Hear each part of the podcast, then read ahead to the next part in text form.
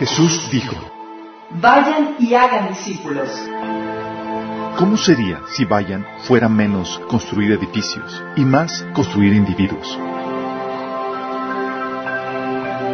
Si hiciéramos menos eventos, producciones, edificios, programas, reuniones, Habría menos estrés, gastos, deudas, recaudar fondos. Estaríamos librados para experimentar su amor, Amarle a Él, amar a los demás, liberar, sanar liderar. y desatar tu propósito.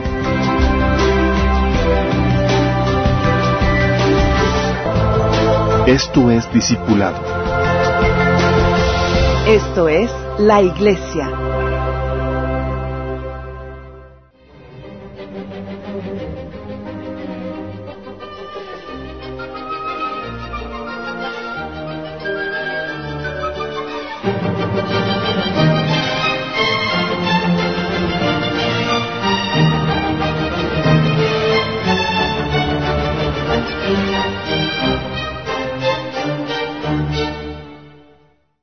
Amado Padre Celestial, te alabamos, te bendecimos, te damos tantas gracias, Señor, por la bendita oportunidad que nos das de reunirnos, Señor, aquí en tu nombre, Padre, para alabarte. Señor, queremos pedirte, en el nombre de Jesús, que tú nos hables, que abras nuestro entendimiento y nuestro corazón para que podamos comprender, Señor, la naturaleza de, de, de la guerra espiritual que estamos librando, Señor, y cómo se moldea el mundo en el cual vivimos por medio de, de ideologías religiosas que entes espirituales se insertan, Señor, en la sociedad, Padre. Te pedimos, Padre, que nos ayudes a a ser discernidos, Señor, que podamos ser líderes aquí edificados, Padre, y astutos para pelear la, la, guerra que estamos librando, Señor, en el día a día en la sociedad, Padre, esta guerra cultural. Bendice a los que nos están sintonizando, a los que vienen en camino, Señor, y a los que estamos aquí presentes, en el nombre de Jesús. Ok, chicos, la vez pasada, eh, sé que a algunos les pasó por de noche el tema. Estábamos diciendo que damos carne. Sí, luego ayer, digo, las pasadas nos estaban echando carro de que, que cuál carne. Les aventamos la vaca y que háganse garras con ella. no, vamos a hoy desmenuzar. Si vamos así como cuando le cortas el, la carnita al, hijo para que pueda comerlo tranquilamente. Bueno, vamos a, hacer, vamos a hacer eso. Es muy importante lo que vamos a ver el día de hoy porque aquí va, vamos a se va a desprender todo lo que vamos a ver en las siguientes semanas. Sí, estamos viendo la vez pasada, platicamos acerca de cómo, por qué la política y la religión son inseparables. Y se acuerdan, habíamos platicado que lo que hace la religión es que te provee los, eh, la cosmovisión, eh, los eh, conceptos básicos religiosos que tienes que aceptar por fe para que puedas tener, para que puedas tener, emitir juicio de valor para poder discernir lo bueno, lo malo, etcétera. Sin esa cosmovisión que te produce la religión, no puedes des, eh, determinar lo bueno, lo malo, lo correcto, lo incorrecto, y no puedes emitir ninguna, ninguna ley, ninguna norma, cosa que el Estado requiere. Entonces el Estado requiere de, de, esa, de, esa, de la religión para poder emitir sus leyes y sus normas. ¿sí? Y quiero que abundemos en este. ¿sí? Quiero eh, partir de ahí, de, de, de esto que estamos platicando, de que las creencias religiosas determinan el orden moral y el orden político social de una sociedad. ¿Sí? Y quiero que repasemos de lo que partamos de lo que habíamos platicado la vez pasada. Vayamos a lo que vimos en Génesis capítulo 1, digo capítulo 3. Cuando Eva le contestó a la serpiente, ¿se acuerdan? Que le dijo, Dios nos ha dicho, no coman de ese árbol ni toquen, de lo contrario morirán. Pregunta, ¿sabía Adán y Eva que iban a morir? ¿Ya lo habían comprobado científicamente? No, tenían que aceptarlo por fe. Es una descripción de la realidad que Dios les había dado. La descripción de la realidad es, van a morir. Te estoy diciendo cómo funciona la realidad. ¿Vamos? ¿Quién, ¿Quién, le dio la descripción de esa realidad? Dios. ¿Sí? Y al momento de darte la descripción de la, de la realidad, ¿sí? También el Señor te, te, da un ideal de por qué te está dando ese mandamiento. ¿Cuál era el ideal? El ideal es vive y cumple mi propósito de ser rey y sacerdote aquí en la tierra, gobernando. ¿sí? Mantente unido a mí. Y por eso, por ese ideal, te doy el orden de que no comas de ese árbol. ¿Por qué? Porque si no, si comes de ese árbol, vas, el ideal que tengo para ti no se va a cumplir. ¿Sí? Entonces fíjate cómo la, la, la definición de realidad de cómo opera la realidad, aunado al ideal, te produce el orden moral. ¿Vamos entendiendo? Te pongo, te digo cómo funciona la realidad, ok, te digo cuál es el ideal, ok, y por consecuencia viene la norma. ¿Vamos? Luego vino la serpiente. Pero la serpiente le dijo a la mujer, no es cierto, no van a morir. Dios sabe muy bien que cuando coman de ese árbol, se les abrirán los ojos y llegarán a ser como Dios, conocedores del bien y del mal. Ok, fíjate la, la, astucia. ¿Qué hace la serpiente? Te cambia la forma en que opera la realidad, te cambia la descripción de la realidad. Que te dice, no, no, la realidad no funciona así como, no es así como, como dijo Dios. La realidad es que si comes fruto no vas a morir. Te cambia la definición de la realidad. No vas a morir. ¿Va? Y luego te provee un diferente ideal. Vas a llegar a ser como Dios, conocedor del bien y del mal.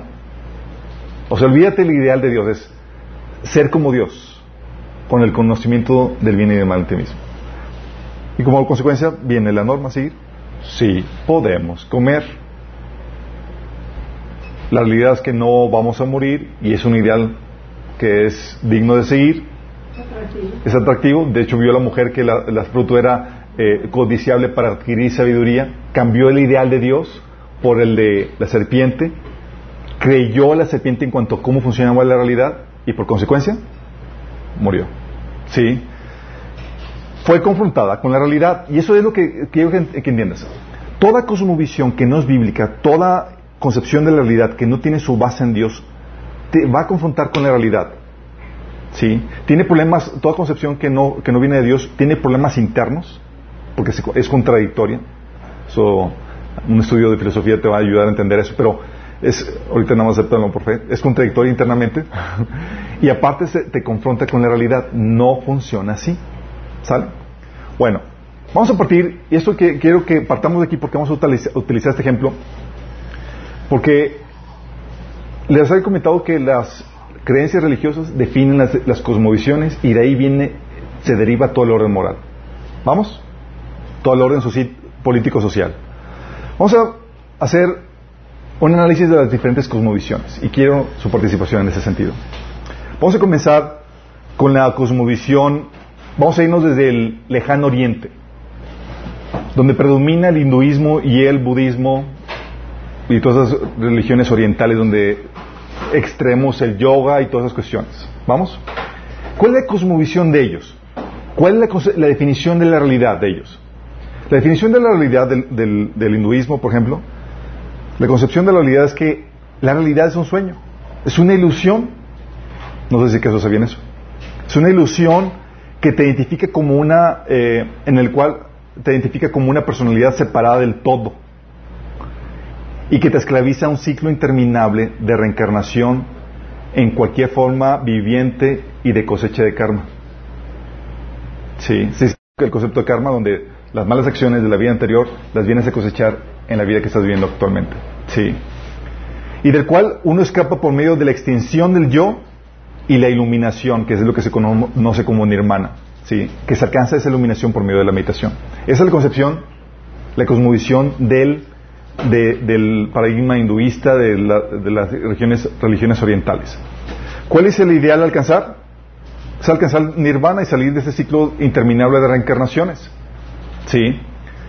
¿Cuál es el problema para ellos? El problema para ellos es tu conciencia individual separada del todo. O sea, para ellos todos somos Dios y tienes que estar volver a esa conciencia de divinidad que, todos tenemos y somos. Sí. Y tienes que separar y tienes que separarte de eh, el problema es la conciencia individual separada del todo, juntamente con tus emociones, tus anhelos, tus deseos. Todo lo que ellos buscan es la extinción de tu yo. ¿Sí? Ok. Bajo este paradigma, chicos, vamos a ver las, consecuencias lógicas de esto. Si es ese paradigma, esta es la cosmovisión que reina o que rige en una sociedad, una cultura, ¿te sentirías con la necesidad o el deber moral de ayudar a alguna persona en necesidad? ¿Creerías que con tu ayuda podrías realmente mejorar la condición de la vida de otros individuos? No. Exactamente. No, pues su condición es producto del karma que inevitablemente tiene que pagar. ¿Sí? La ayuda humanitaria no es algo, eh, eh, no es algo, no se considera como un deber moral, no es algo que forma parte de la cultura, por ejemplo, de la gente de India. Sí. Mejorar la calidad de vida de alguien es raro. ¿Sí te das, te das cuenta cómo te condena la pobreza? Sí. Por ejemplo, si naciste en una condición de pobreza, ¿te sentirías alentado a mejorar tu condición o luchar para prosperar y escalar en, en el estatus social? ¿Por qué no? Porque sabes que estás pagando por lo de tu vida pasada. Estás pagando lo de tu vida pasada, chicos. Sí. Pues naciste en esa condición por el karma y tienes que pagarlo, tienes que saldar la deuda. Sí. Por eso, chicos, ¿sabes qué forma social se, se derivó de esta cosmovisión? No sé si alguien sepa. El sistema de castas que es común en India y bajo, en la sociedad donde se maneja la, la- filosofía hinduista. El, el- sistema de castas te dice que tú naciste en, un estatus social y ahí te tienes que permanecer, no puedes escalar ni puedes subir a nadie. De hecho, es ilegal o es eh, rompen las normas sociales por tra- tratar de, casa- de, de- escalar en, esa en esa en el estrato social. Sí. De hecho, hay diferentes estratos y los que ya han depurado su karma llegan a un estrato casi de divinidad, pero los de más bajos se le llaman los dalit- dalits. Sí, que son los intocables, una clase que tan baja que se considera fuera de las eh, fuera de toda norma. Sí, los, hin- los hinduistas consideran que los dal- dalits son, son tan bajos como perros y para sobrevivir suelen trabajar en los espacios laborales permitidos por el sistema de castas, como el de recoger excrementos humanos con las manos. Pero sí tiene el sentido que sea así bajo esta cosmovisión. ¿Sí estás viendo? Sí. Adicionalmente, los niños suelen limpiar los inodoros del colegio o etcétera porque son parte de esta casta. Sí. En algunas partes de India, aparte de los intocables, existe una casta de personas que se llaman los invisibles, que únicamente podrían salir a la calle de noche. Si salían de día, se les encerraba en celdas hasta que murieran de inanición, porque eran de lo más despreciable de lo despreciable. Imagínate, este orden social, político-social, viene de su religión, de esta religión. Pregunta, ¿hay una base científica para comprobar esta cosmovisión? No. Tienes que aceptarlo por fe. Y es absoluta porque regula o define todo el universo. ¿Vamos? El sistema de castas existe en países como eh, donde el hinduismo ha sido la religión predominante, como las islas de Bali, en Indonesia, Bangladesh, eh, Nepal, Pakistán, etcétera. ¿sí? De hecho, un estudio que se llama Sin Escape, Discriminación de Castas en el Reino Unido, encontró que las comunidades indias del Reino Unido mantienen las prácticas de discriminación que existen en India, en, el Reino Unido, ¿sí? en Inglaterra. Según este estudio, aproximadamente 50.000 personas sufren discriminación dentro de sus propias comunidades por ser descendientes de la casta Dalits, que son los intocables. Imagínate. El informe denuncia que las parejas que se casan fuera del sistema se casan eh, de, estas castas sufren violencia, intimidación y exclusión. El miembro del Parlamento británico Jeremy Corbyn de Islington North manifestó estar horror- horror- horrorizado al darse cuenta que el sistema de discriminación de castas había sido exportado. ¿Pero cómo se exportó? ¿Por qué se exportó? Porque es una ideología, es una religión que se lleva en la mente. ¿Vamos entendiendo, chicos? Por ejemplo, en- bajo esta cosmovisión, dime, ¿se buscaría defender la causa del inocente, del pobre, o acabar con la injusticia y la opresión? No, pues los oprimidos, destituidos, solo están sufriendo las consecuencias del karma acumulado y ellos deben, ellos deben saber extinguir los, los sentimientos, el enojo y la tristeza que les produce ese sufrimiento. ¿Tiene sentido, no? ¿Sí te das cuenta cómo estamos llegando a las conclusiones lógicas de una cosmovisión? La vida, por ejemplo, ¿se concibe como una bendición o algo por lo cual debas estar agradecido bajo esta cosmovisión? No, al contrario, la vida se concibe como una maldición de la que, debes de huir. Esta vida es una prisión y tu meta es huir de ella. Por eso la vida ascética, o sea, que te baja, te apartes de la sociedad, de, las labores de este mundo, para no acumular karma, eh, y un estado de meditación para, para no acumular ese, karma, la meta es morir así, escapando de, de, acumular cualquier acción negativa, ¿sí? En es- bajo este concepto, por ejemplo, ¿cómo se considera una persona santa? Se considera santo alguien que ha logrado desligarse de este mundo para no acumular karma. Desligarse, o sea, estar apartados, desligados de toda actividad, de toda cosa, sí, para no acumular ningún carne. Tipo monjes. Tipo monje, exactamente.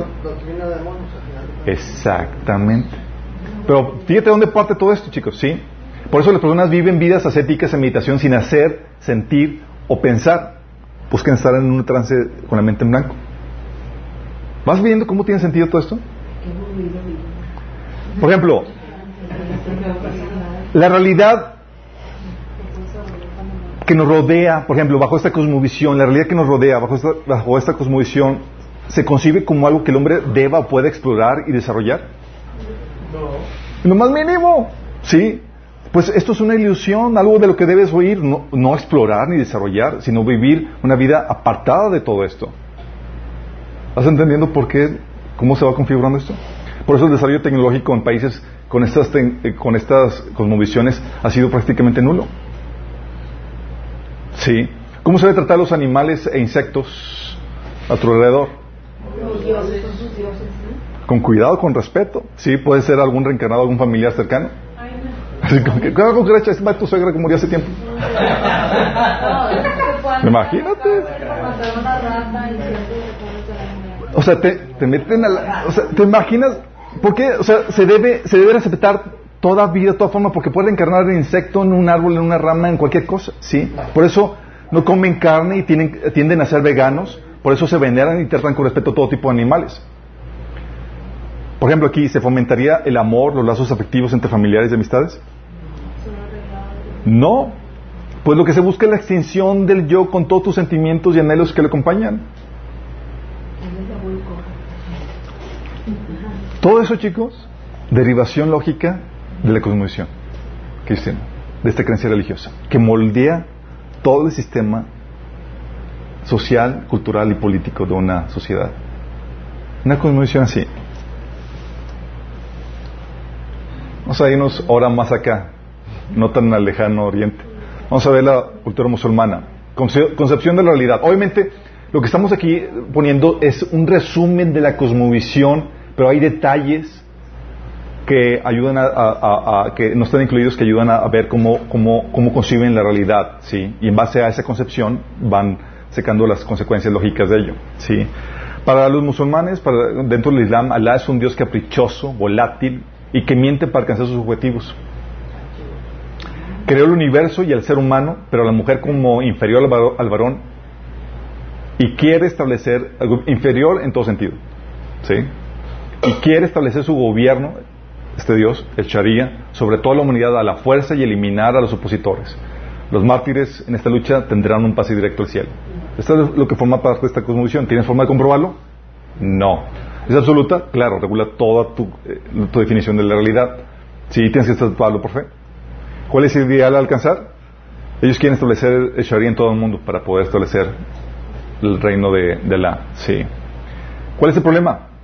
Los infieles, tú y yo. Derivaciones lógicas de esto. Por ejemplo, bajo esta cosmovisión, ¿cómo se debe tratar a las mujeres? ¿Se les debe tratar igual al hombre? No. Es una derivación lógica de su cosmovisión. ¿Y cómo crees que tratan a las mujeres en los países musulmanes? Con la punta del pie. Así es. Son un rango de inferior en valor, en, en rango, en capacidad, y se debe dominar sobre ella. En una- dentro de una cosmovisión, dentro de una sociedad, hay cosmovisiones que están contendiendo, ¿sí? Tú ves una, oye, pero en tal país musulmán son más liberales y no utilizan esto y tratan mejor a la mujer. No es por la cosmovisión musulmana, es porque están contaminados con otro tipo de cosmovisión. Por ejemplo, eh, eh, para dentro de esta, cosmovisión, ¿es válido mentir? Claro. Sí. Se llama, de hecho, dentro de la religión musulmana se llama taquilla, es mentir estratégicamente para vencer al, enemigo. Eh, ¿Tienen ambiciones globales? Esta cosmovisión, dentro, dentro de esta cosmovisión, ¿tienen, cosmo- ¿tienen ambiciones globales? Claro. Establecer el Sharia en todo el mundo. Oye, ¿y si mando a mis hijitos a que mueran en lucha por, por extender el Sharia? Es un pase al cielo. Por eso ves gente eh, poniendo sus hijitos al frente en las luchas, mandándolos a que mueran y demás. ¿por qué hacen eso? ¡Ah! Su cosmovisión, su religión. Sí. Oye, ¿fomentarían el amor entre, entre los que creen de forma diferente? No. Sino el odio. Oye, ¿fomentarían la tolerancia entre las diferentes creencias? No. Eliminarían toda oposición o grupo disidente. Para tener una, idea. Ahora entiendes por qué la, co- la- la- la conformación cultural, social de, eso. ¿Por qué países musulmanes no hay libertad religiosa? ¿Por qué se trata a la mujer como se trata? Todo está en su religión, que da forma al, al- al orden social, político de esa sociedad. ¿Vas entendiendo? Vamos a la, a la postura escolástica. ¿Cuál es la postura escolástica? ¿Alguien se acuerda? Eso ya lo vimos a los que tomamos. Es una mezcla. Es la postura católica, exactamente.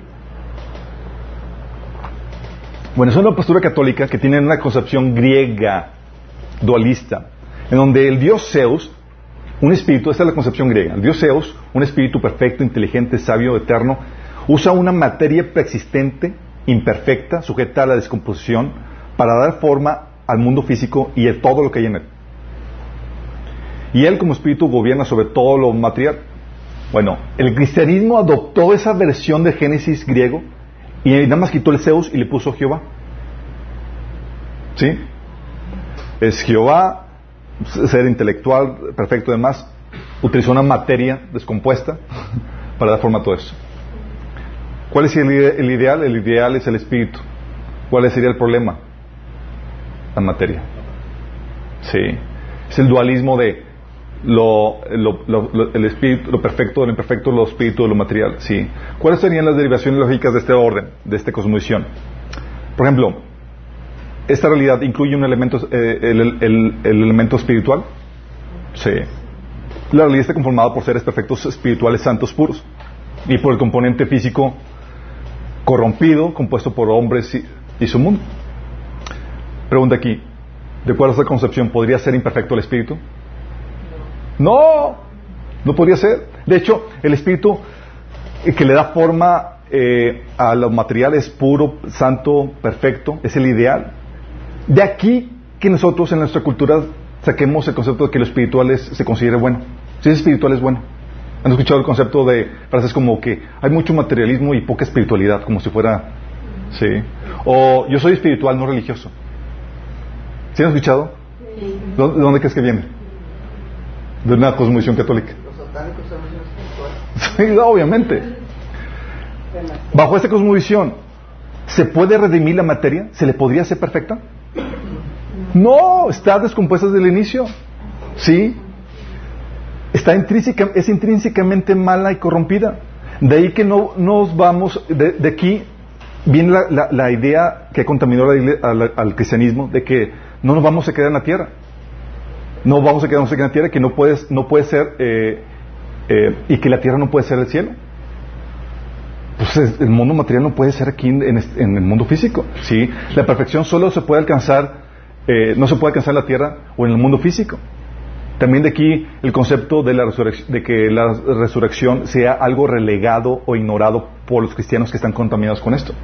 Una vez estaba platicando con un cristiano que decía que, Jesús no va a venir a gobernar en el milenio y, de- y- y decía que todo eso era una alegoría y demás. Entonces yo le pregunto, bueno, ¿y qué vas a hacer con tu, cuerpo resucitado? Porque Jesús te prometió que te ibas a resucitar. Y él, así en su teología, no había considerado ese factor. Y estaba, ¿así es cierto? ¿Qué voy a hacer con mi cuerpo resucitado? ¿Vas a vivir en un cuerpo por toda la eternidad? ¿Qué vas a hacer con él? Y estaba así en shock y ya no pudo contestarme nada. Porque estaba operando bajo el paradigma escolástico. Sí. De aquí que también surgen las herejías de que Jesús no pudo, es imposible que haya podido venir en, cuerpo físico. Como el Dios, siendo Dios, se, se venga en cuerpo físico. Sí. De ahí el, el gnosticismo. De aquí también las corrientes anabaptistas que veían que todas las formas del mundo, como la política, el comercio, las artes, están intrínsecamente corrompidas. Y el hombre, el ser humano no se debe involucrar en ellas, el cristiano no se debe involucrar en ellas porque se contamina. ¿sí? Y eso, eh, de aquí también se empieza a dar una interpretación alegórica a las escrituras para hacer que cuadren bajo, el, bajo este paradigma. ¿sí? Por ejemplo, bajo este cosmovisión, ¿cómo se, ¿cómo se consideran las necesidades físicas, como la comida, el sexo y el trabajo? ¿Cómo crees?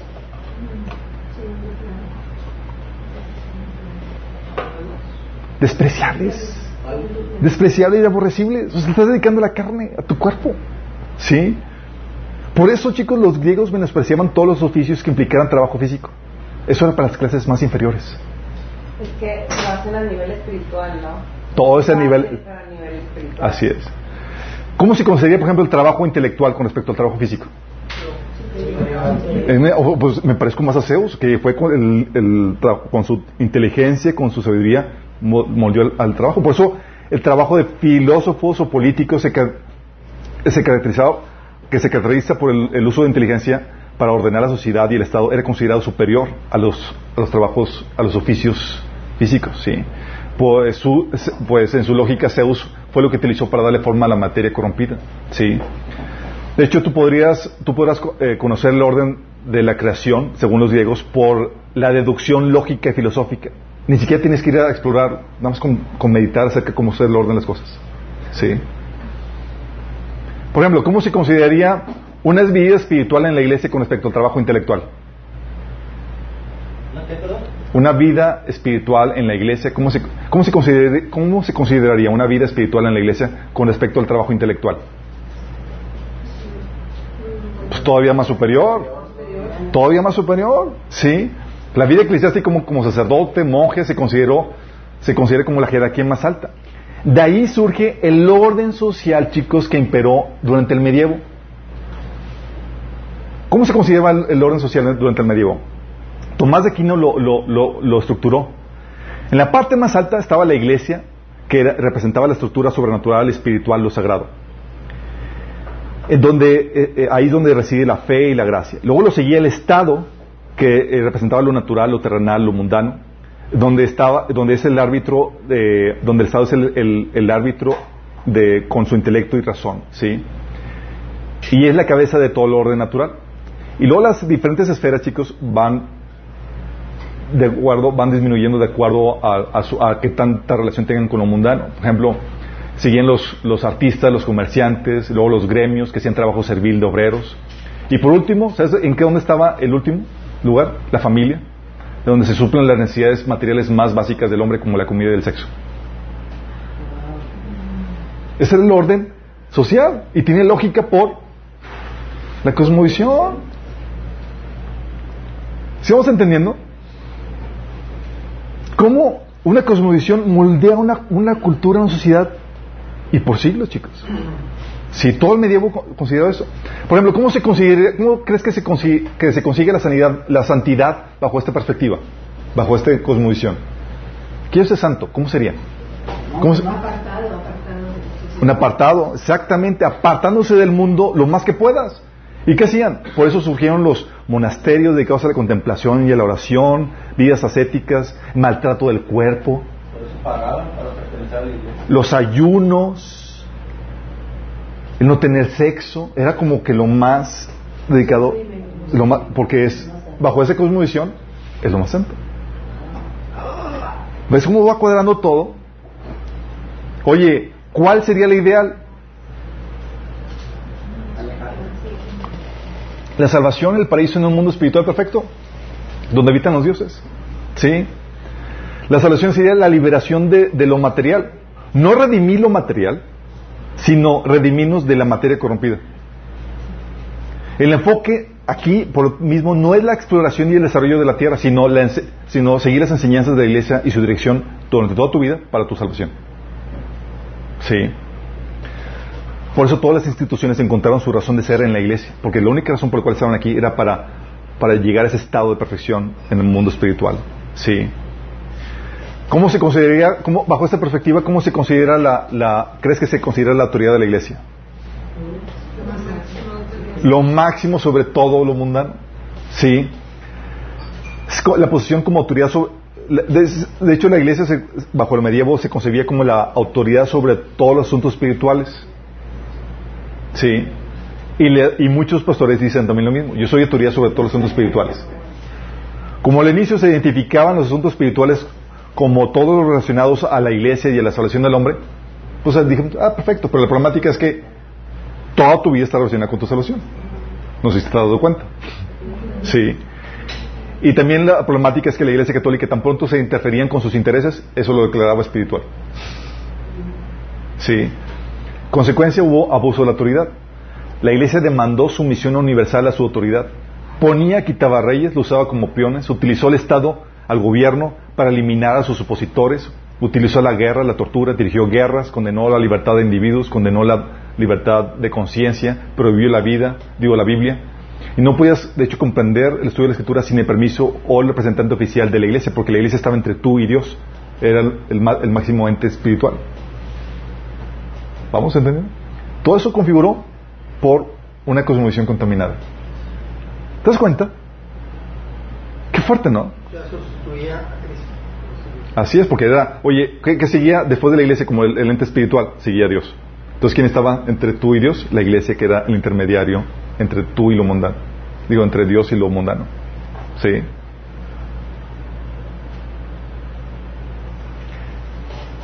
Esta postura, chicos, la humanista, es la más terrible y es la que está gobernando nuestra sociedad hoy en día. Es la, ese paradigma, la postura naturalista. ¿Sí? ¿Qué dice esta postura? No existe Dios. El mundo material es todo lo que hay.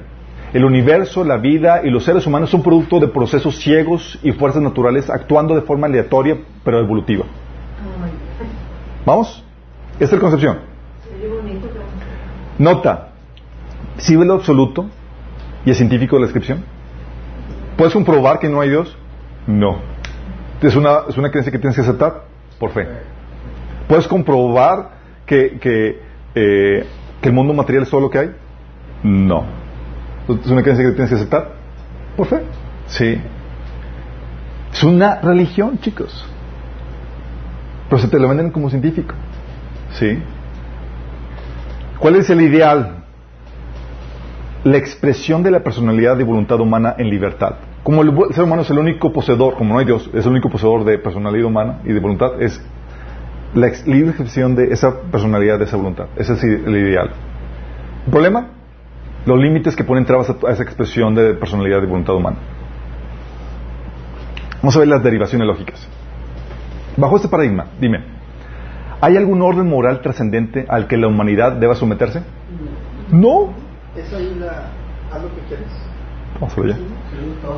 No hay reglas, no hay principios, ni algo que regule el comportamiento del hombre. ¿Es lógico al, al ver la cosmovisión? Lógico. ¿Sí?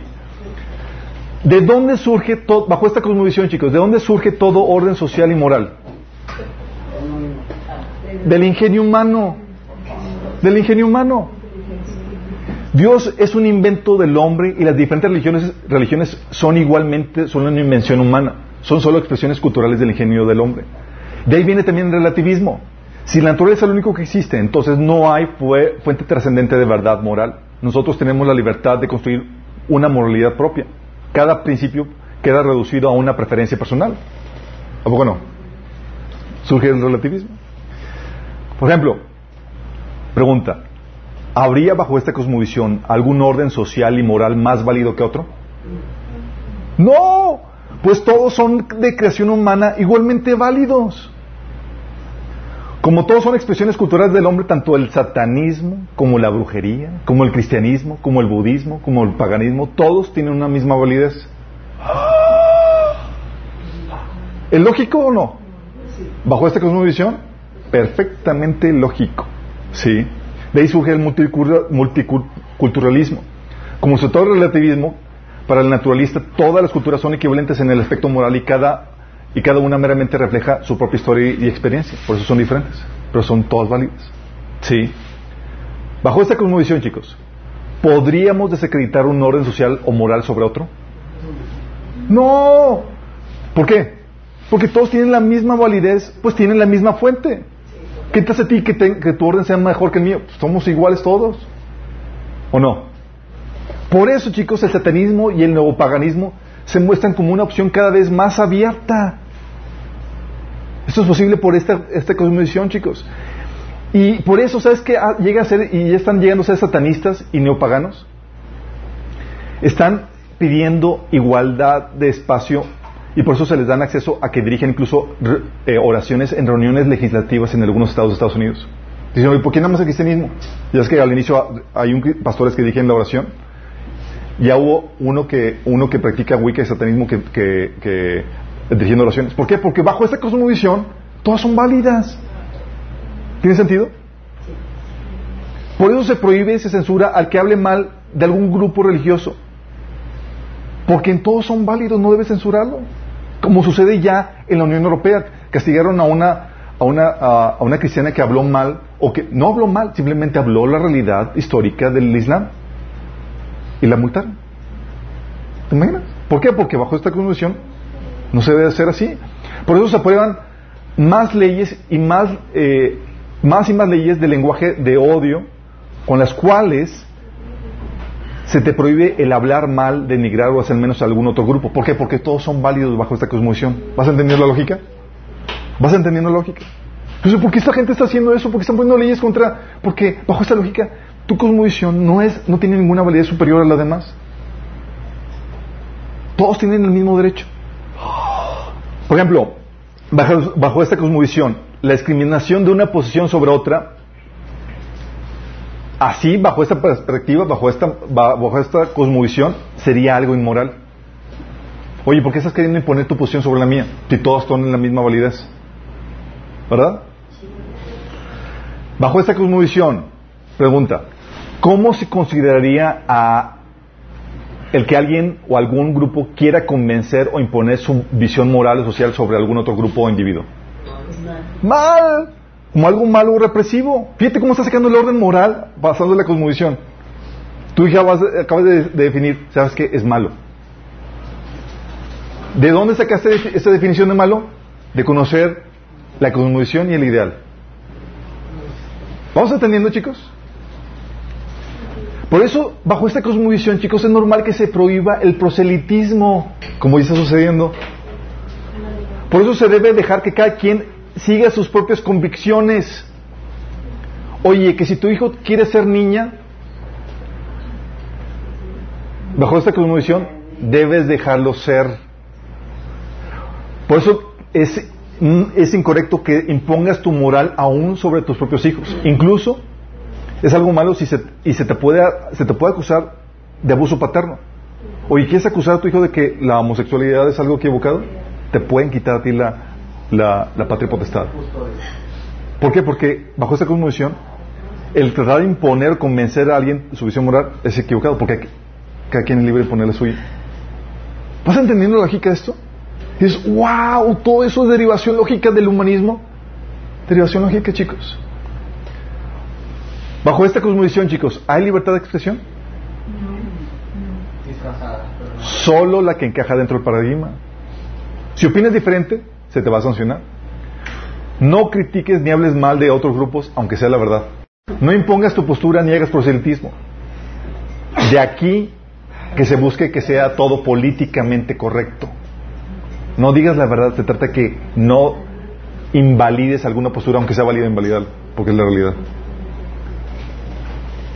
Bajo esta posición, chicos, si hay una posición que se está imponiendo más que otra, chicas, si hay una posición que se está imponiendo más que otra, ¿qué se debe hacer? Equilibrarla o no. ¿Lógico? Claro, bajo esta condición sí. Se debe balancear, aunque sea artificialmente, para que todas las partes estén representadas. Pues no hay una postura más válida que la otra. ¿Sí? De ahí que el feminismo quiera balancear su liderazgo cultural, chicos. Ahora le toca a ella gobernar, ahora le toca a ella dirigir. No importa que Dios haya establecido un orden de cómo deben ser las cosas y que ese orden está respaldado por la realidad biológica y psicológica de los géneros. Para ellos es, tú varón ya estuviste en el liderazgo mucho tiempo. Quítate ahí que ahora me toca a mí. Hay que balancearlo. Sí. De ahí que el varón quiera eh, de, ahí que, eh, de, ahí que se quiera quitar al, al varón y que, se quiera imponer la mujer en el trabajo, en la familia, o eh, es parte de esto. Si quieren balancearlo, sí. Por ejemplo, bajo esta cosmovisión, chicos, la heterosexualidad es más válida que la homosexualidad o incluso la pedofilia. No, no hay no hay base para reclamar una posición más válida que la otra. Pues todos tienen base, todos surgen del ser humano. Todas, todas, sus posturas, todas las posturas tienen derecho a existir, solo hay que esperar a que la cultura esté madura para aceptar tales aspectos de, espectros de, de- de posibilidades. Lo único que hace una postura mejor que la otra Es el estigma social, pero no porque realmente sea válido hombre. ¿Vas entendiendo? El cual, este estigma social, hay que trabajar para erradicarlo, pues restringe la libertad de expresión de la personalidad humana, bajo esta cosmovisión. ¿Vas entendiendo? ¿Cómo, sale, c¿Cómo se deriva todo esto de forma tan lógica? ¿Cuál sería el ideal? Que en la sociedad cada quien pudiera expresar sus deseos y elecciones sin restricción ni condenación de nadie.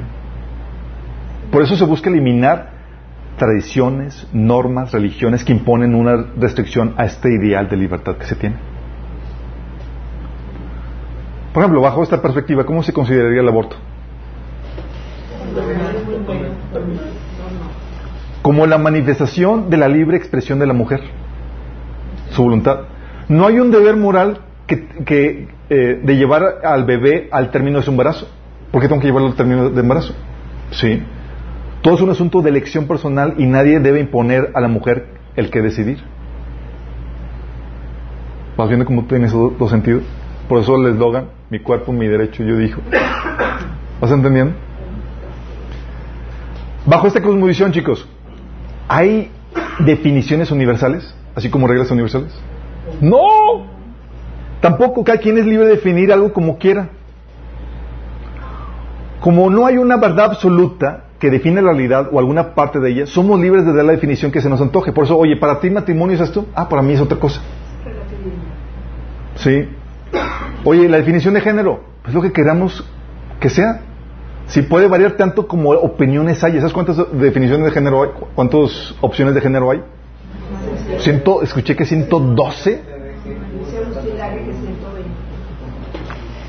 112, 120. ¿Sí? Y todos tienen que ser incluidos porque son igualmente válidas. ¿Sí? Y aquí déjame decirte eso, chicos, como paréntesis. Las definiciones de algo, chicos, son tan importantes como las normas y principios divinos. Pues te, norman el ser de una cosa. Te dicen cómo debe ser algo. O sea, el enemigo no solo quiere violar los principios que regulan algo, sino también lo que definen algo. ¿Sí? Así que ataca por ambos lados. Por ejemplo, el matrimonio. Hay normas que definen, que, que definen su funcionamiento como la fidelidad sexual, que son cosas que lo regulan, y que el enemigo ha buscado socavar, pero también, pero no quiere romper las normas, no solamente quiere romper las normas que lo regulan, sino también las normas que le dan forma, es decir, su definición. Por eso ahora ha quitado la definición correcta del matrimonio. Sí. Ok, chicos, bajo este principio, bajo, esta cosmovisión, ¿podrías extraer principios universales que funcionan en otras culturas y que se hayan aplicado exitosamente? No. Pues no hay tal cosa como principios universales. No hay. Todas las formas morales o de orden social son productos de la cultura de un grupo étnico, religioso privado que, representa sus propios intereses. Así que si copias o defiendes algo, por ejemplo, Estados Unidos, se te puede acusar de malinchista o de que aborrece la cultura mexicana, porque no valoras lo que tenemos. Porque bajo esta cultura no hay principios universales que tú puedas extraer de aquí o de allá. ¿Estás entendiendo? A un amigo, gente de la iglesia, publicó algo, un principio bíblico que, que- que aplicó Estados Unidos en su gobierno, y la gente de su iglesia lo acusó de malinchista y de aborrecer la cultura mexicana. Sí. Sí, Es que tú te presentas como malinchista y demás, y la gente, bajo esta perspectiva normal que te acusen de eso. Sí, porque no puedes extraer los principios universales. ¿Vas entendiendo? No deberías, de hecho, ni siquiera de apropiarte de la cultura de nadie más. Si sabes que Estados Unidos están llegando a esto, si tú eres americano y vendes taquitos, te pueden acusar de apropiarte de la cultura mexicana. Es en serio. ¿sí? Por eso, lo que lleva a la gente, como no hay principios universales, ¿sabes a qué te lleva? Al pragmatismo. ¿Sí? Lo que funcione pa- mejor para ti. Eso es lo correcto. Las acciones políticas son juzgadas desde el punto de vista utilitario. ¿Te funciona? Ahorita, perfecto. Después lo cambias, perfecto. Es pragmatismo puro. ¿Sí? Bajo esta cosmovisión, chicos, ¿el ser humano tiene algún valor más importante que el resto de los seres vivos? No, es solamente un animal desarrollado. ¿Sí? No tiene un valor superior, sino solo una ventaja superior, porque es el más desarrollado. De ahí que se esté buscando legislar derechos de los animales y la prohibición de experimentación con ellos, chicos. Sí sabes que ya pasa, no, no sé si ya pasó una ley donde si tú maltratas a, a un animal se te puede condenar a dos años de cárcel. Y ese animal no es tu familia, es animales, estoy hablando de animales, sí. Y si matas a un animal se te puede condenar a, creo que hasta 10 años, imagínate. Aquí en México, en Monterrey, estaban pasando, lo, lo- lo vi publicado hace unos días. Por eso se está estableciendo derechos de acuerdo, por eso se están dando, estableciendo, buscando los derechos de los animales bajo este paradigma. ¿Tiene sentido? Perfecto. Es una derivación lógica. Pues, sí. Bajo esta posición, chicos, bajo ¿cuál es la quién otorga los, los derechos y obligaciones? ¿De dónde vienen? Son, es invención humana y otorgados por el gobierno. Entonces pueden cambiar a placer, no son trascendentes. No es algo intrínseco otorgado por Dios. Se establecen derechos, se establecen, por eso se están estableciendo derechos de acuerdo a este paradigma. Derecho, por ejemplo, a no ser molestado. ¿Sí sabes que ya se está considerando un derecho? Derecho a no ser molestado. Derecho a no ser ofendido con una opinión, op- opinión contraria. ¿Sí sabes? Están llegando a eso, chicos. El derecho a que no se hable mal de tu postura. El derecho a que el gobierno te mantenga, como la renta universal. ¿Y de dónde sacan esos derechos? Pues como, pues como son de invención humana, pues puedo inventar los derechos que yo quiera. ¿Tiene sentido? Claro, mientras que se suene bien y se venda bien. Por ejemplo, bajo esta perspectiva, chicos, ¿cómo se abordarían los problemas psicológicos? Normal. Como los que tienen problemas de, de identidad o de género, ya no es una enfermedad, es como que quieren hacer eso, quieren el hombre. Problemas psicológicos eh, se, se consideran como problemas químicos o hormonales, chicos. Sí. Por ejemplo, problemas de personalidad múltiple. ¿Considerarían que es problemas de posición demoníaca?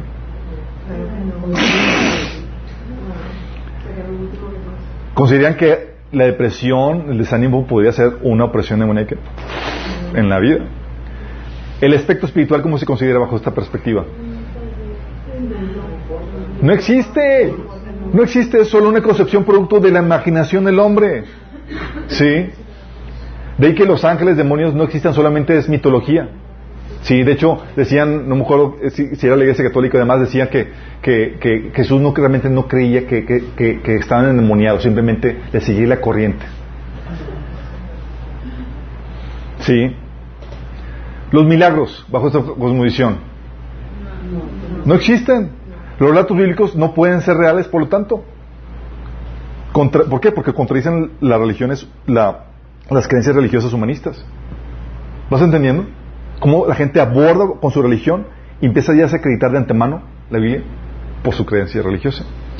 ¿Hay algún orden moral biológico?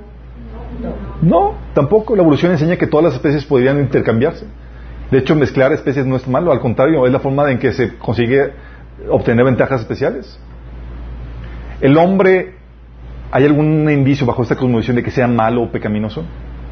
No, no hay nada que bajo en este paradigma que te indique que, que sea malo.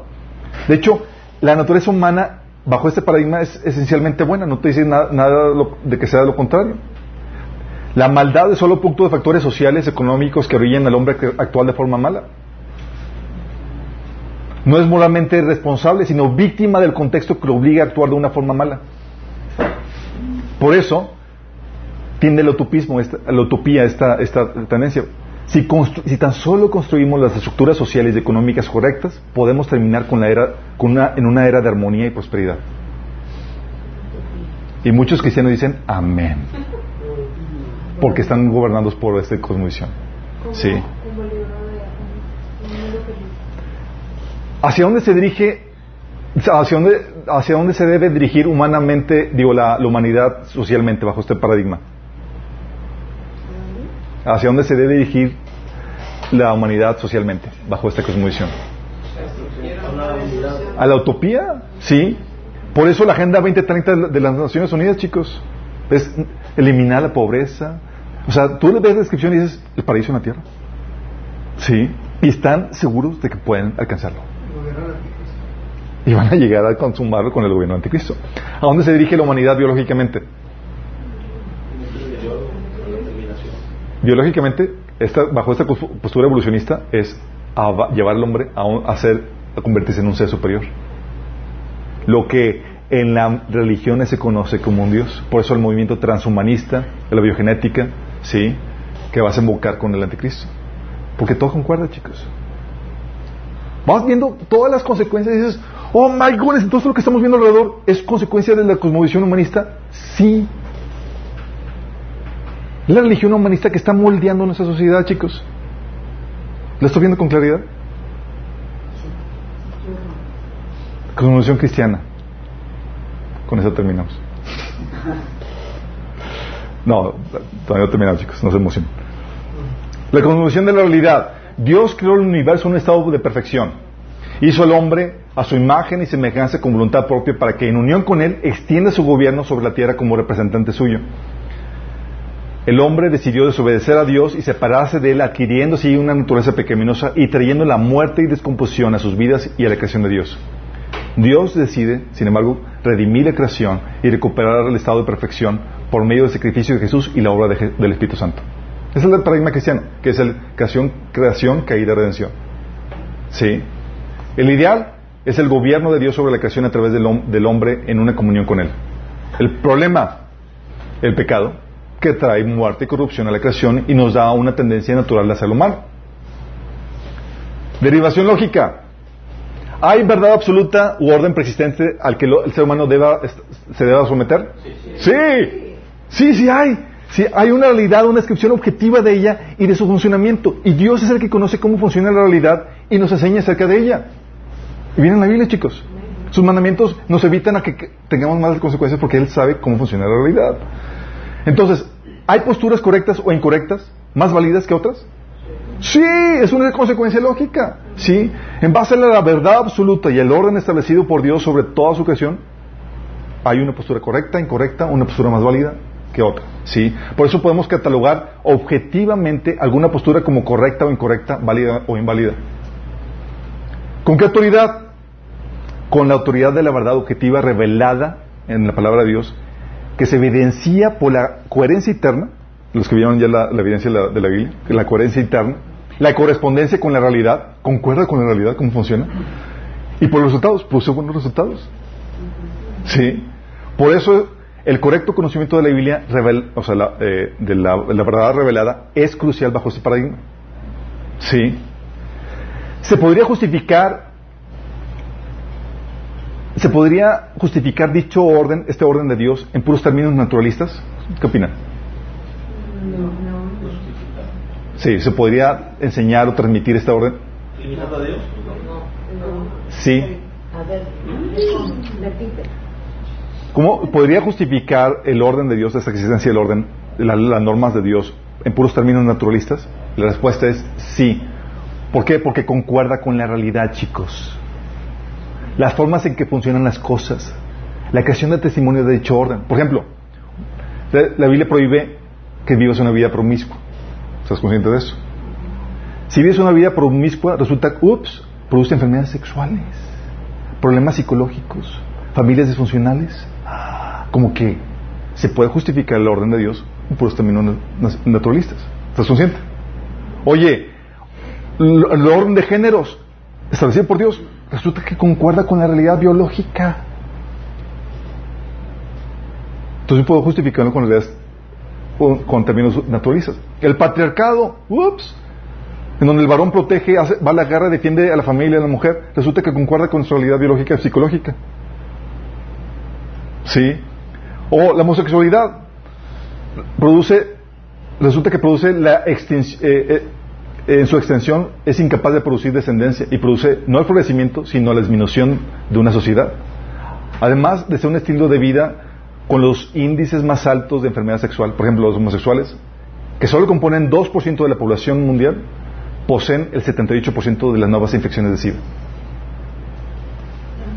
¿Hay alguna realidad ahí? ¿Hay como que hay una norma que está saliendo ahí a la luz?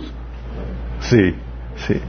Sus mandamientos concuerdan con la forma que funciona la realidad, chicos. Por eso dice, oye, voy a, ser- voy a vivir una vida inmoral y no va a su- resultar nada, respect- no- nada malo de ello.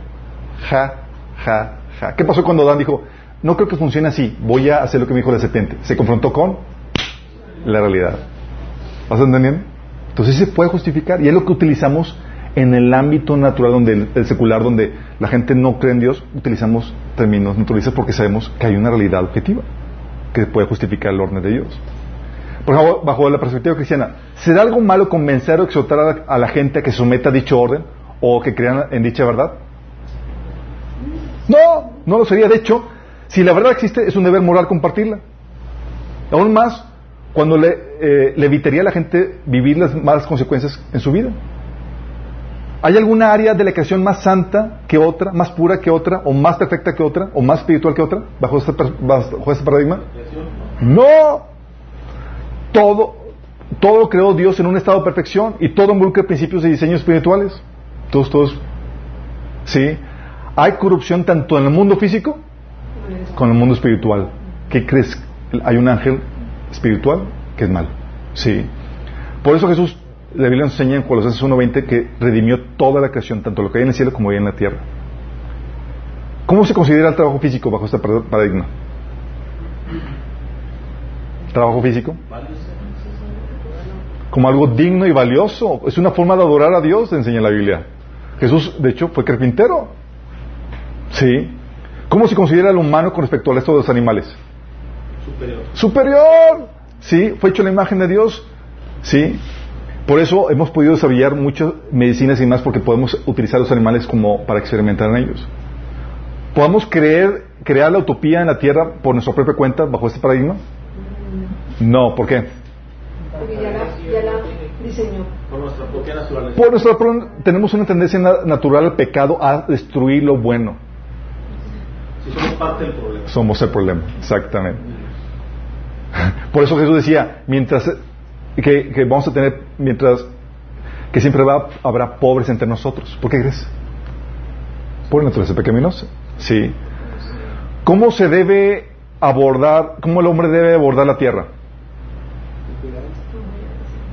Como nos puso aquí como virreyes para cultivar y administrar la creación de Dios, chicos. Sí, la tierra es nuestro es, es nuestra para explorar y desarrollar. Y tenemos la obligación de ser amis- buenos administradores de la creación de Dios y debemos ejercer una buena mayordomía.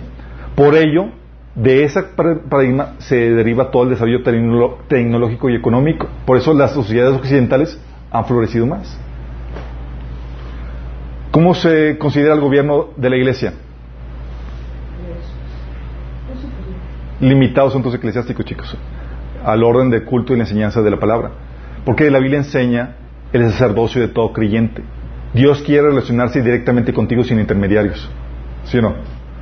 De aquí, Dios quiere ejercer su dominio directamente a través de ti en las áreas en las cuales está puesto como autoridad. Y por eso, bajo este paradigma, se fomenta el estudio personal de la Biblia y la libertad para pensar y llegar a tus propias conclusiones, pero con responsabilidad. ¿Sí o no? Por eso floreció la, la- intelectual y el, el conocimiento y, eh, en los países protestantes. ¿Sí? ¿Vas entendiendo? Todo eso, chicos. Cosmovisión y todas las consecuencias. Pero estas evoluciones, chicos, de las conclusiones, no se dan de la noche a la mañana. Es algo que tiene que entiendas. Evolucionan de forma paulatina. Con la reforma protestante surgieron dos contendientes de la eh, a la postura eclesiástica que gobernaba sobre todo el medievo, que era la postura cristiana, reformada, y la humanista. ¿sí? Y las derivaciones lógicas empezaron a tomar, tomar décadas y siglos en desarrollarse, chicos. No es como que de la noche a la mañana lleguemos a la conclusión final de esa cosmovisión, sino que se va desarrollando. Sí, están cosmovisiones peleando unas con otras por el dominio cultural. ¿sí? Empezamos con el Renacimiento, en donde el ser humano se, se liberó del poder de la iglesia. Somos libres para pensar, y de ahí surgió la reforma protestante, chicos. Fue el, el, el que causó todo esto. ¿sí? El- de ahí surgió también el humanismo con el ideal de, eh, de libertad, de que es posible pensar y crear eh, por uno mismo fuera del control de la iglesia. ¿sí? Y, la, postura reformada cristiana es el pensamiento fuera del control de la iglesia, más no de Dios. Y la Biblia fue central para modelar el pensamiento cristiano. ¿sí? El problema es que, bajo el, el ideal humanista, es que todavía estás bajo el poder de Dios. Entonces, ¿qué surge el siguiente? Es la ilustración, en donde me quito ya el poder de la iglesia, ahora me quito el poder de Dios. Y empieza a concebir el hombre que se puede establecer un orden social, moral y científico sin necesidad de Dios en la ecuación. Comienza el naturalismo. Y se comienza a, ya no se invocaba a la, ley, a la Biblia, sino se invocaba a la ley natural, racional. ¿sí? Abajo el, el, te, el tecnocentrismo y viene la edad de la, de la, razón y se establece un orden racional sin, la necesidad de Dios. Surge lo que les digo, la ley natural. ¿sí? Y por eso surge el deísmo, donde a Dios se le tiene como relegado. Como Dios creó la, creación y se, y se sumó, se fue. Nada más está ahí relegado, nadie sabe con quién con él. ¿sí? O el ateísmo, que es Dios es innecesario. Luego llega el modernismo, donde el hombre quiere, ser, quiere buscar ser libre del poder de la naturaleza. Oye, hay catástrofes climáticas, hay enfermedades y demás. Con el modernismo se nos enseña que, que podemos utilizar la, la, las, eh, conocimiento de, que tenemos de, de la creación para poder controlar la naturaleza y dominar la naturaleza. Y con la ciencia y tecnología podemos alcanzar el estado de utopía que decíamos, eh, eh, terminar las, enfermedades, terminar la, pobreza, terminar todo eso. Eh, y fue donde se dio también la revolución industrial, ¿sí? Y era como que vamos a alcanzar la utopía. Pero, ups, al darse cuenta que para dominar la naturaleza tenían que reconocer las leyes de la naturaleza, se cuenta que también aplicaban a ellos. Yo, ching. Y entonces el ser humano en su búsqueda de libertad buscó también ser libre de las leyes y principios universales. Sí, porque así como hay, un, así como hay una, en la química, a cada reacción hay una reacción. reacción Lo mismo sucede, oye, dentro de las leyes de normas morales y demás, hay consecuencias.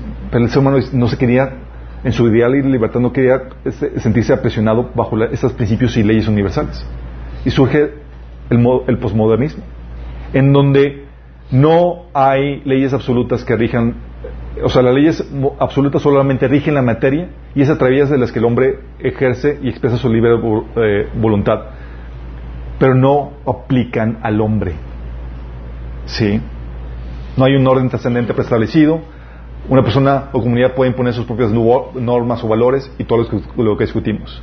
Pero fue así quitándose la, las, las cadenas del ser humano para poder expresar con toda libertad su personalidad humana. ¿Sí? Y el hombre chico se caracteriza por una falta de congruencia típicamente entre su religión y su actuar, pero que se encamina a una armonización, chicos. Una por conveniencia. A veces somos discrepantes en nuestra forma de actuar y pensar por conveniencia, chicos. No, resulta que resulta que afecta mi interés personal actuar de una manera que, que dictan mis convicciones religiosas. A veces. Pero el hombre no puede durar mucho tiempo en esa tensión donde mis convicciones no vayan de acuerdo con mis acciones. Entonces, o cambio la creencia o cambio mi comportamiento. ¿Sí? No puede vivir en esa tensión el ser humano. También el hombre se vuelve, camina de forma discrepante a sus, a sus creencias, a veces por inconsciencia, porque no se da cuenta de la incongruencia que hay entre su religión y su forma de pensar y sus acciones. Por eso Pablo se da cuenta cuando decía, en las cartas decía, te daba la teoría y luego hacia el final de, las, de sus cartas decía, por tanto, esto es así, su práctica debe ser así. ¿Sí? Por eso, cuando el paradigma cristiano te domina y vas entendiendo todo lo que implica tu religión, vas cambiando poco a poco. Como dice la Biblia, la senda de los justos es como la luz de la aurora que va en perfección hasta el día que es perfecto. O que, como dice 2 Corintios 3:18, que vamos de gloria en gloria. ¿Sí? Pero igualmente, si te domina un paradigma del mundo, irás descubriendo todas las implicaciones de ese paradigma equivocado y vas a ir de mal en peor. Por eso dice 2 Timoteo 3:18 que los malos y los impostores serán cada vez más fuertes y engañarán a otros y serán cada vez más engañados. Porque las implicaciones del paradigma se van a, a manifestar completamente. La pregunta aquí, chicos, ¿Por qué ha ganado el paradigma humanista sobre el cristiano hasta el día de hoy? En el día de hoy.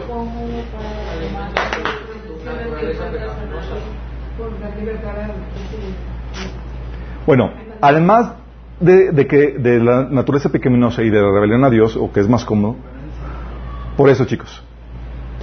Así se nota la imagen. La imagen ves ahí dos castillos y los fundamentos del castillo.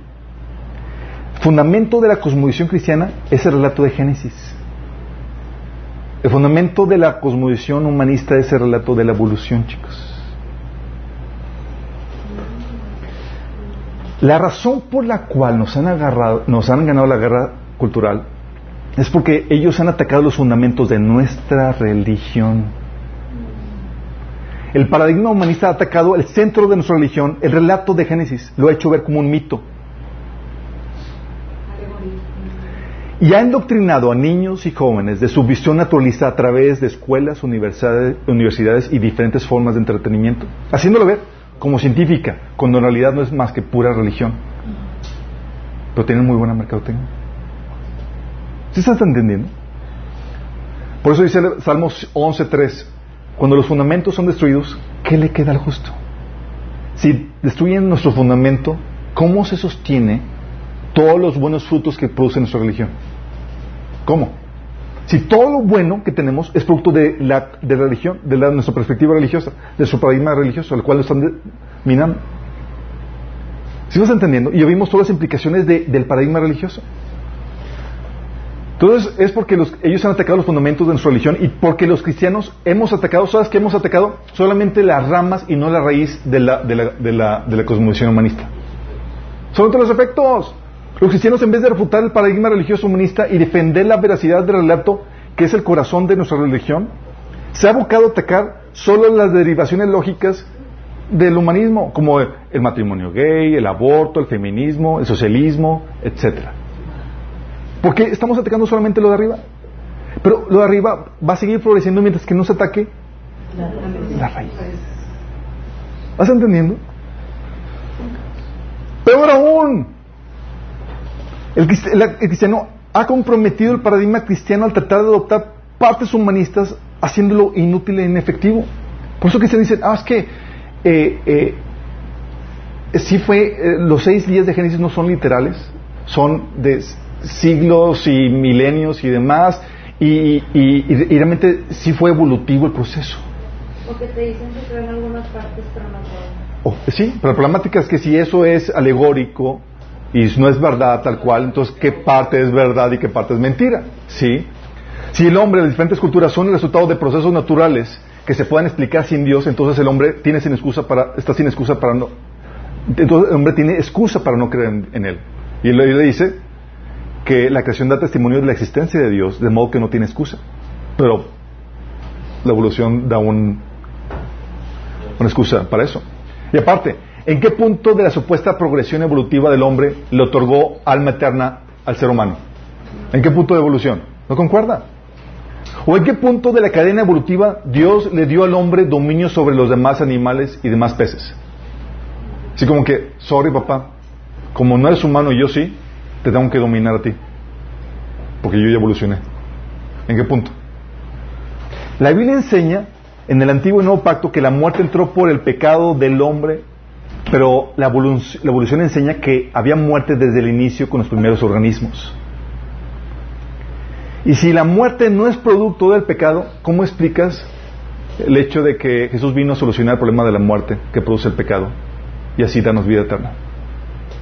Si siempre hubo muerte, de acuerdo al paradigma, entonces no tiene sentido que Jesús haya venido a redimirnos. ¿Te has dado cuenta? ¿Cómo puede ser el hombre culpable de la muerte si ya había muerte antes? Al aseverar que la muerte tuvo lugar antes que el hombre existiera, se niegan las doctrinas fundamentales como la caída del ser humano, la muerte como caso del pecado, la obra de redención de Cristo y la resurrección de los muertos, la cual tiene lugar porque en teoría Jesús quita el pecado que produce la muerte. Entonces, al adoptar una pequeña parte del paradigma humanista, hago inútil e inefectivo el paradigma cristiano. Y con eso destruiste toda cosmovisión cristiana. Y si quitas la cosmovisión cristiana y adoptas la humanista, vas a tener frutos de la cosmovisión humanista. Y eso es importante que entendamos porque las formas de gobierno que tenemos, chicos, tienen su raíz en la cosmovisión que se adopta en nuestra sociedad. Por eso la forma de pelear la batalla, uno es con apologética bíblica. defender la fe. Por eso damos en la escuela dominical a los que nos sepan, damos apologética. ¿Por qué creemos que la Biblia es la palabra de Dios? ¿Y por qué creemos que el relato Génesis es literal? Sí, defendemos el relato bíblico, la cosmovisión bíblica, el Génesis. Exponemos la, otra forma de, de contrastar eso es no solamente con la apologética bíblica, también exponiendo la mentira de la evolución. Y en el mundo secular, chicos, ante el mundo secular, defendiendo la concepción de la ley natural con estudios científicos y estadísticas, como les he dicho. Sí. Hay una ley en la naturaleza por el cómo son las cosas. La biología, las leyes de causa-efecto, estadísticas que demuestran que las normas de Dios son reales. ¿Entendemos esto, chicos? Esto lo ponemos entonces como fundamento de lo que vamos a ver en lo siguiente. ¿Tenemos con oración? Amado Padre Celestial, damos gracias, Señor, porque tú nos enseñas los fundamentos de nuestra religión, Padre. Pero no solamente nuestros fundamentos, también los fundamentos de las religiones que el enemigo ha establecido en este mundo, Señor. Gracias por ah, enseñarnos y hacernos ver, Señor, cómo de estos pequeños fundamentos se deriva todas esas consecuencias tan terribles que hoy estamos cosechando en nuestra sociedad, Padre. Señor, que en esta guerra cultural, Señor, que en este, cuando el que, en nuestra intención de querer ser efectivos para ti en todas las áreas de la vida, incluso en la política, Señor, podamos tener, Señor, nuestros fundamentos bien cimentados, Señor, y que podamos defenderlos, Señor, y que sepamos librar la guerra, guerra cultural, Señor, que es esta guerra espiritual que estamos librando todos, Señor, de una forma sabia, entendida, Señor, estratégica. Te lo pedimos, Señor, en Jesús. Amén.